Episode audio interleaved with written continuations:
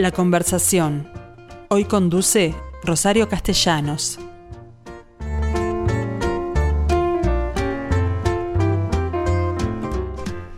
Hola gente, ¿cómo les va? Hoy es jueves, me encontraron hojeando el librillo que anuncia todas las actividades del Día del Patrimonio, del fin de semana del patrimonio, debemos decir, porque es sábado y domingo, y hay que ver la cantidad de cosas que están propuestas. Yo empecé temprano hoy y mañana les prometo seguir con otra recomendación diferente. Pero bueno, eh, creo que me voy a quedar corta porque en definitiva elegir es muy difícil, creo que hay que hacerlo por barrio. De cualquier forma les cuento que en la noche de hoy se estrena una obra teatral que se llama Valor Facial, es decir, y que de aquí en adelante hasta el 17 de octubre va a ir viernes, sábado y domingo, viernes, sábado con un horario más tarde a las 21 horas y el domingo un poco más temprano. Pero lo original de esta obra es que es una autora, nacional, que es actriz de la Comedia Nacional y además dramaturga, Stephanie eh, Neukirch, espero decir bien el apellido porque no es sencillo. ¿Qué tal, Stephanie? ¿Cómo te va? Eh, lo dijiste muy bien, Rosario. ¿Cómo estás? Mucho gusto en saludarte. En realidad se trata de tu segunda obra, porque con la primera ya metiste un golazo, en la medida que en el 2018, aquella que me recuerda a mí a los tres monitos japoneses, se llamó No ver, no ir, no hablar, Exacto. recibió el reconocimiento Florencio al mejor, eh, a la mejor obra de autor nacional. ¿Qué va a pasar con esta segunda? Bueno, estamos todos muy expectantes, imagínate, como bien decías, hoy es el estreno a las 21 horas en la sala Hugo Balso, así que bueno, este largo proceso, porque desde que se concibe la obra hasta que finalmente se pone en el papel mm. o en nuestra época en la computadora y se forma un elenco y se produce y se llega al momento que vamos a recibir con tanta alegría esta noche. Bueno, pasa mucha agua bajo el puente, así que imagínate la, la expectativa y la emoción que tenemos todo, todo el equipo. Autora del texto, pero no directora de la obra, porque la dirección está a cargo de Diego Arbelo.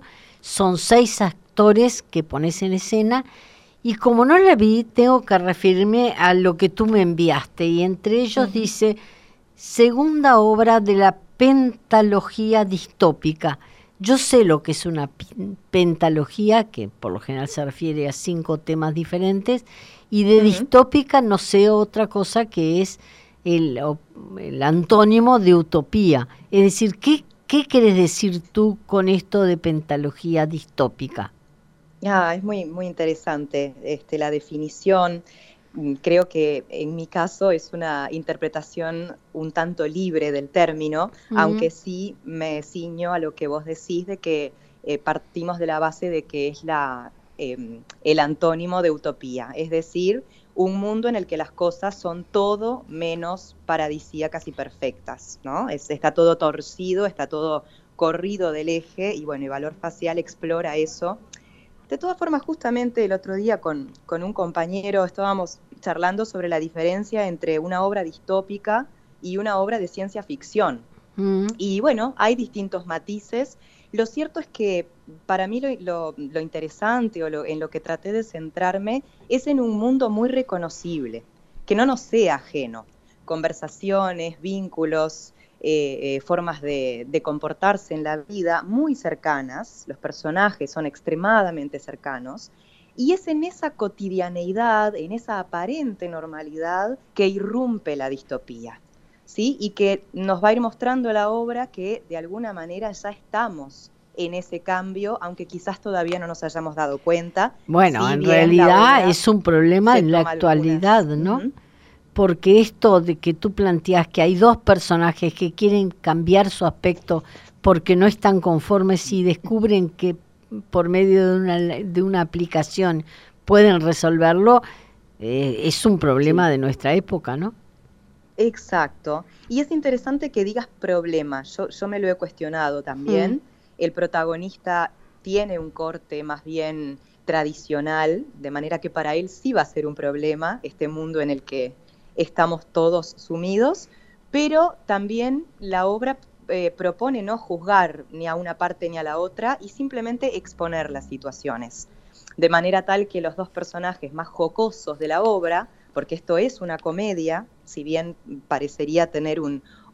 Generalmente pensamos en la distopía como en algo negativo, y bueno, mm. sí, seguramente si volvemos a, lo que es la, la definición de la palabra, quizás lo sea, pero la idea aquí es que todo sea planteado desde un lugar de muchísimo juego. El juego teatral, el juego escénico y el juego también de lo vincular. Está, está muy expuesto y es muy cercana la obra, como para que las personas se rían, pasen bien y en todo caso, ojalá, se lleven alguna pregunta como para reflexionar después de haberla visto y después de haberse divertido.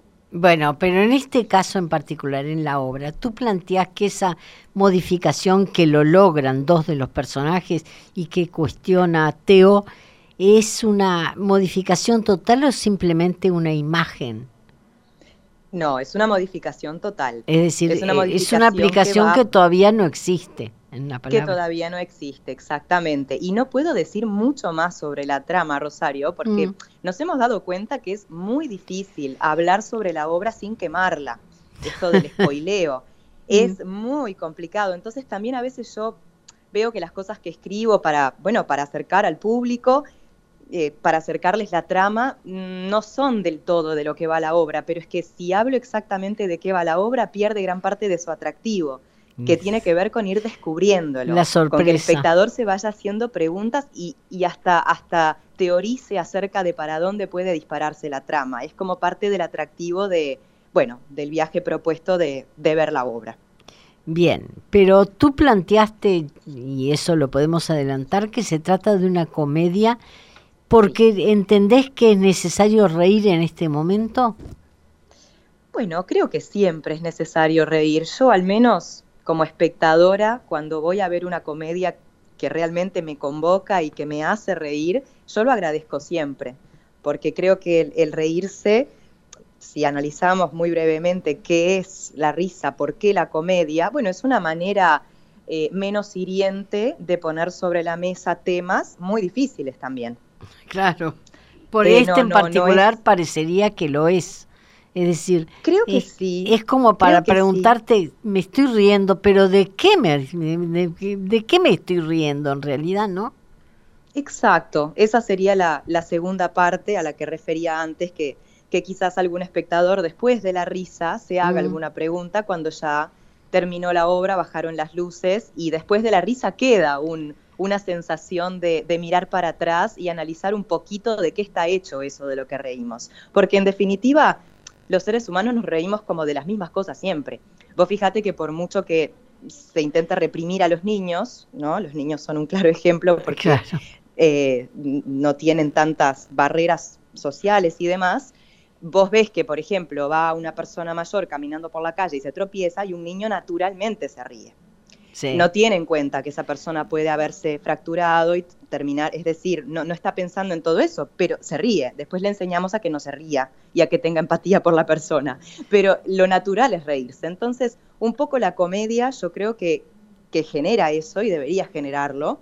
Bueno, me río en el momento y me río con todas las ganas, pero después pienso un poquito, a ver qué es lo que, qué es lo que estamos diciendo acá. Pero tú hablas de que en este momento en particular, pandemia por medio, es necesario reír, reír para salvarnos de la incertidumbre que nos provoca esta situación, ¿no? Y yo creo que sí. Yo creo que sí. Si bien esta obra no fue concebida en pandemia y no mm. habla sobre la pandemia en sí, pero sí pienso que hoy más que nunca también, como te digo esto, me puedo contradecir y decir, creo que es maravilloso también a través del drama conectarnos con algo, con algo real, con algo vivo y humano, porque ir al teatro es eso. Más allá de que es del género, comedia, tragedia, drama, no importa. Creo que hay algo del encuentro, de volver a estar en una sala con otras personas cerca, mm. viviendo algo en conjunto como comunidad porque el teatro es eso. Tú también sos de la opinión de que el acto creativo es inmortal. Exactamente. exactamente. Y es uno de los, bueno, es uno de los, de los costados que tiene valor facial también, esa, esa gran pregunta. ¿Es inmortal? ¿Es puro? ¿Es corrompible? ¿Puede terminarse? Es como el lado más oscuro de la obra, que no es la trama principal, pero sí es uno de sus, de sus ejes em, secundarios, llamémosle. ¿Y por qué le pusiste ese título, Valor Facial?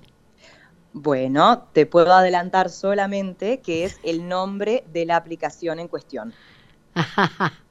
Por eso te pregunté si era solo eh, aspecto, porque en realidad eso ya se logra, o si la reforma era en términos eh, generales, prácticos en el cuerpo es, un, es una, es tal cual decís, es una transformación más bien eh, inclusiva de todo el cuerpo, sí. Por eso facial en ese sentido se quedaría corta, pero no podemos decir mucho más porque ya te digo, es parte del atractivo de la obra el ir descubriendo a cada momento de qué va esto, hacia dónde va, hacia dónde va a disparar. Bien, Stephanie, voy a respetar esa voluntad tuya y habrá que verla entonces y opinar después. Pero te saco de tema. Me dijeron que te gusta mucho cocinar, por ejemplo, ¿no? Por lo pronto sé que estos son, sos una invitada para mañana en la sobremesa, junto a Rogelio Gracia y a Nadia Telles, nada menos, dos grandes actores de distinta generación, este, pero, pero grandes los dos, ¿no? ni que hablar, es un, plantel hermoso del que voy a participar mañana, sí. ¿Y qué vas a proponer? ¿Alguna receta en particular? ¿Te gusta cocinar? Mira, me gusta mucho cocinar que, creativamente. Mm. Lo cierto es que en mi vida real no, no, tengo demasiado tiempo para ejercitar eso, más bien termino haciendo las cosas tradicionales que todos hacemos. Eh, pero sí, en una época cociné, este, incluso, nada, incursioné un poco en la repostería, que me gusta mucho, todo lo que son los postres, las tortas. Eh, y me gusta mucho adentrarme en las culturas. Yo, yo soy nacida en Alemania, por ejemplo, y hay algunos platos que han venido en mi familia desde antaño, y bueno, y cómo la, cocina te, conecta con los recuerdos, con la infancia, con el país donde vivías, en fin, es, es un viaje muy interesante. Bien, eh, me alegro porque te escucharé también en ese otro aspecto. bueno. Más, allá de que hoy eh, acá estamos hablando de teatro fundamentalmente, pero acto creativo al final son las dos cosas, el texto y la, cocina.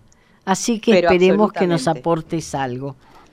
Qué lindo, con mucho gusto, con mucho gusto lo haré mañana, sí, sí. ¿Cómo se es esto de escribir y que otros te dirijan la obra? Bueno, para mí en esta etapa es, es algo fundamental para lo que es el desarrollo mío personal. Pero tú no em, actúas en ella.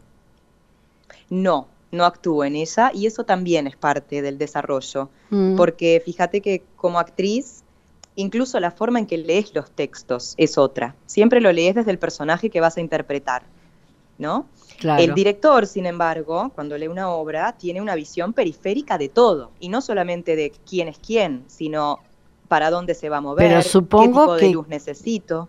Pero supongo que tiene que tener con el autor del texto, si está vivo, una relación permanente, ¿es así? Bueno, justamente en nuestro caso, Diego Arbelo es el director de la obra y también es mi pareja. Ah, entonces lo conoce de primera mano no solo lo conoce, sino que lo podemos decir que ha sido el editor o extraoficial de la obra, porque a medida que iban surgiendo las escenas, el que decía, acá me parece que hay que hacer tal cosa o tal otra, era él. Así que está todo pasado por su filtro desde el vamos. Bien, me, me parece fantástico que sea así.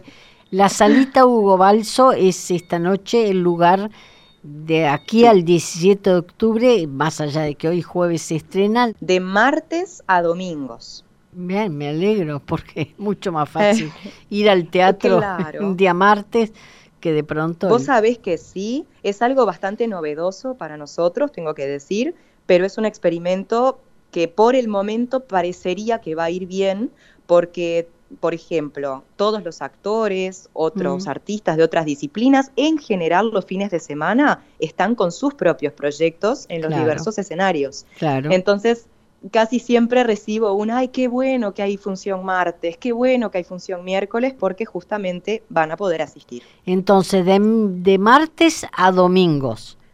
Exacto, de martes a, sábados, a, las 21, y los domingos a las 20, tal cual habías dicho. Bien, me alegro que entonces, porque más allá de que yo estoy reclamando el lunes popular que llegué a conocer, ah, pero el lunes popular, sí. Era el único día posible de descanso para los actores y nos pareció importante respetar eso, ya que después tienen seguidilla de seis días corridos. Claro.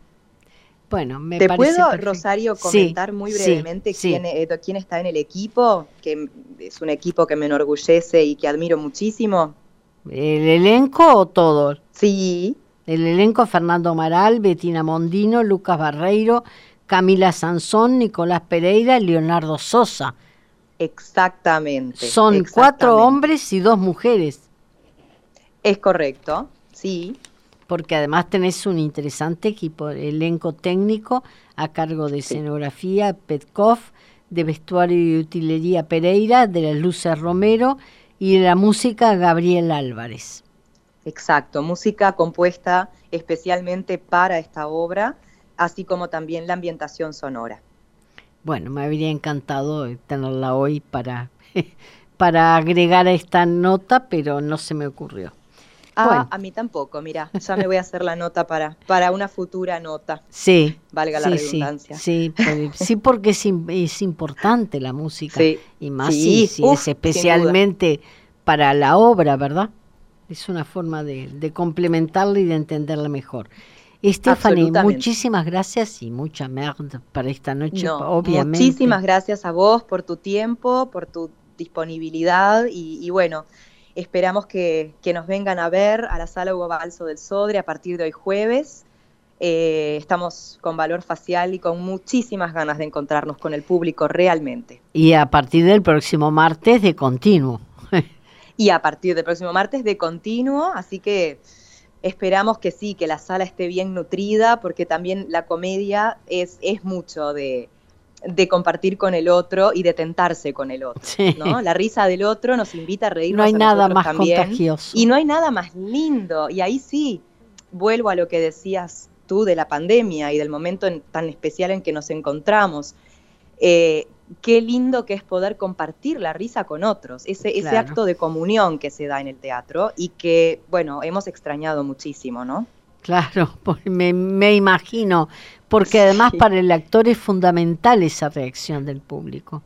Claro, claro. Fíjate que en un drama que las personas estén más calladitas es lo, es lo lógico y esperable, y es una forma de conexión también, sin lugar a dudas. Pero en la comedia es tan claro, es tan claro que hay un otro escuchando y participando, y que con su risa está moldeando de alguna manera el espectáculo.